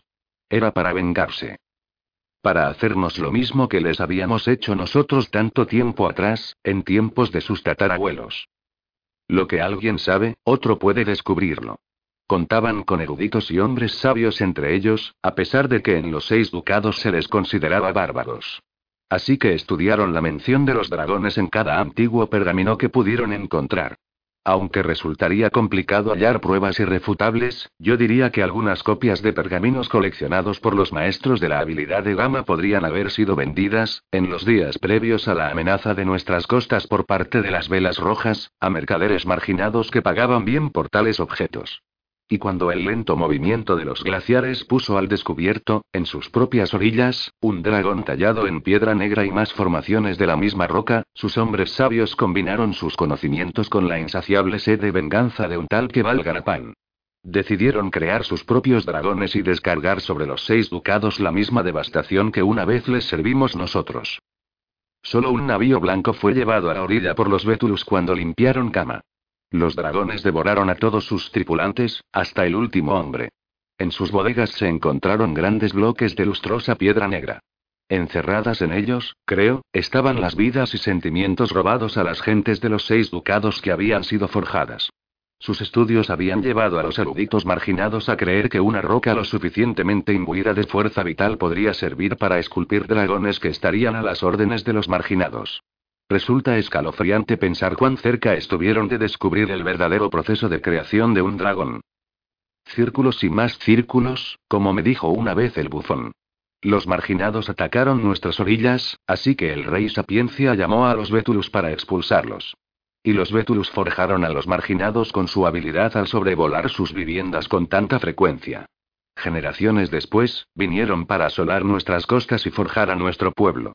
De modo que el rey Veraz fue a despertar a los Vétulus, y estos repelieron a los marginados. Y los forjaron en el proceso. Me pregunto si el odio se enconará de nuevo hasta que... Suspiro y dejo la pluma a un lado. He escrito demasiado. No todas las cosas necesitan contarse. No todas las cosas deberían contarse. Cojo el pergamino y me acerco despacio a la chimenea. Tengo las piernas agarrotadas después de pasar tanto tiempo sentado encima de ellas. El día es frío y húmedo, y la niebla que llega del océano ha encontrado cada una de las viejas heridas de mi cuerpo y las ha despertado. La herida de flecha sigue siendo la peor. Cuando el frío tensa esa cicatriz, siento su tirón en todos los rincones de mi cuerpo. Tiro la vitela a las llamas. Tengo que pasar por encima de ojos de noche para hacerlo. Su hocico se está agrisando y a sus huesos les gusta este tiempo tan poco como a los míos. Estás engordando. Lo único que haces es tumbarte delante de la chimenea y calentarte la sesera. ¿Por qué no sales a cazar? Se despereza y suspira. ¿Por qué no molestas al chico en vez de a mí? Hace falta más leña para el fuego. Pero antes de que yo lo llame, mi muchacho entra en la habitación. Arruga la nariz al oler la vitela quemada y me lanza una mirada acusadora. Tendrías que haberme dicho que trajera más leña. ¿Sabes cuánto cuesta la vitela? No respondo, y él se limita a suspirar y menear la cabeza. Sale a reponer las reservas de leña. Es un regalo de Stornino. Hace dos años que vive conmigo, y todavía no me he acostumbrado a él. Creo que yo nunca fui un niño como él. Recuerdo el día en que me lo trajo, y no puedo por menos de sonreír. Había venido, como hace todavía, dos o tres veces al año, para visitarme y echarme en cara mi vida de ermitaño. Pero esa vez trajo al muchacho consigo. El niño se quedó sentado en un pony raquítico mientras ella aporreaba mi puerta. Cuando abrí, se dio la vuelta de inmediato y lo llamó. Baja y ven aquí. Se está caliente. El crío se apeó del lomo desnudo del pony y se quedó junto a él, tiritando, mirándome fijamente. El pelo negro volaba alborotado alrededor de sus rasgos. Aferraba una vieja capa de estornino en torno a sus hombros enjutos. Te he traído un muchacho, anunció Estornino, y sonrió. La miré con incredulidad. ¿Quieres decir, que es mío? Se encogió de hombros. Si te lo quieres quedar. He pensado que te vendría bien. Hizo una pausa. De hecho, he pensado que le vendría bien a él. El tener ropa y comida, cosas así.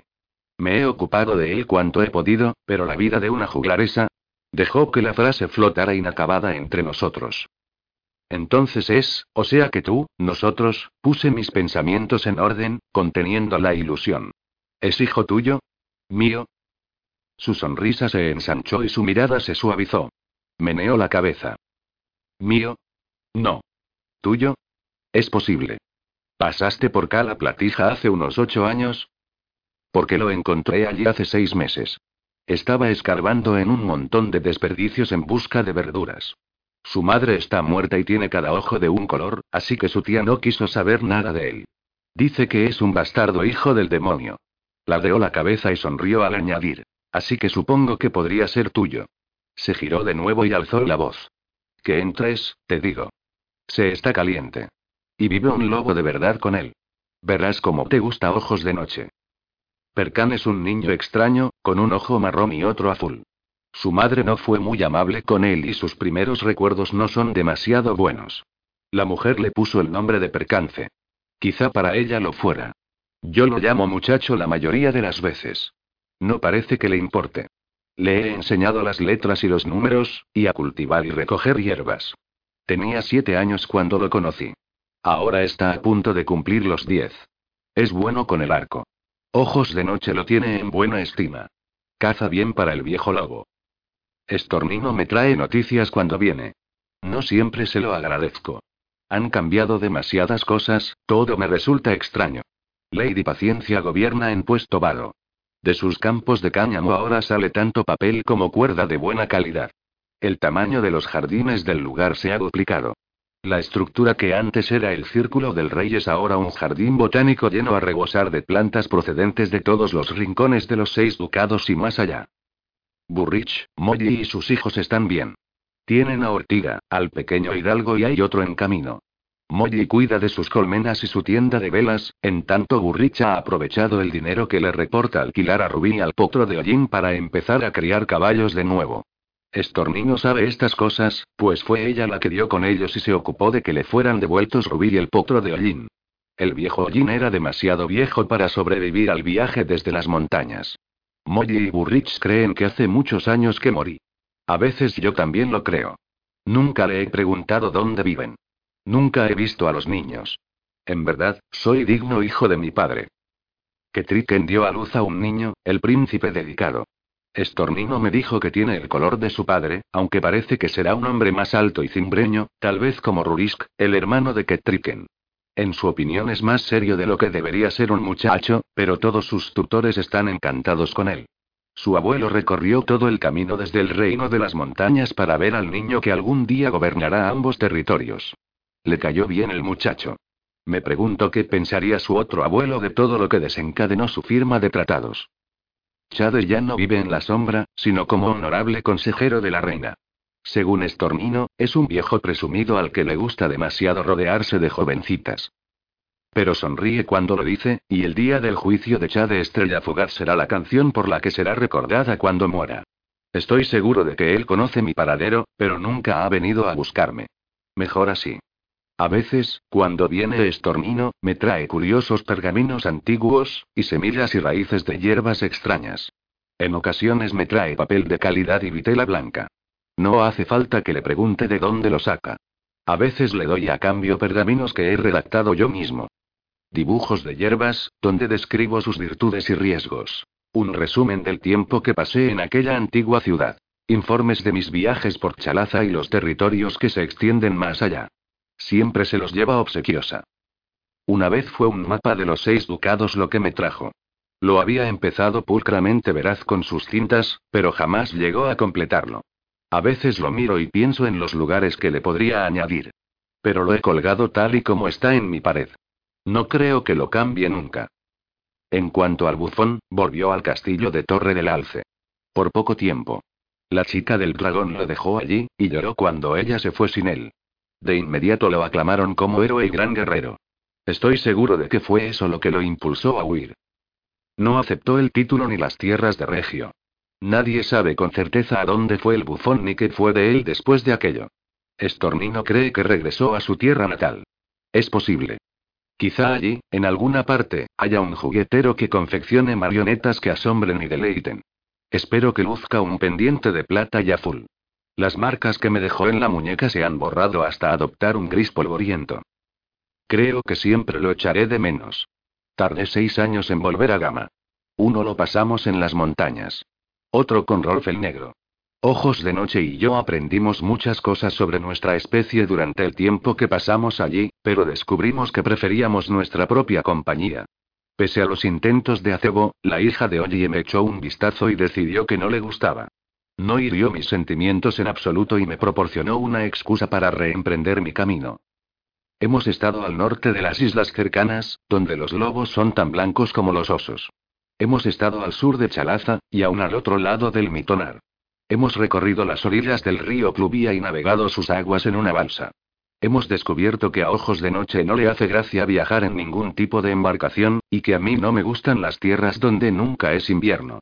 Hemos estado más allá de los límites de los mapas de Veraz. Pensaba que jamás regresaría de Gama. Pero regresamos. Los vientos de otoño nos trajeron aquí un año, y no hemos vuelto a marcharnos. La cabaña que reclamamos para nosotros perteneció en su día a un carbonero. No está lejos de Forja o, mejor dicho, del antiguo emplazamiento de Fija. El mar y los inviernos han devorado la ciudad y ahogado sus nefastos recuerdos.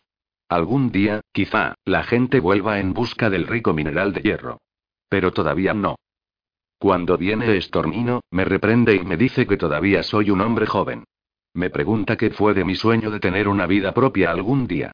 Le respondo que ya la he encontrado. Aquí, en mi cabaña, con mis escritos, mi lobo y mi muchacho.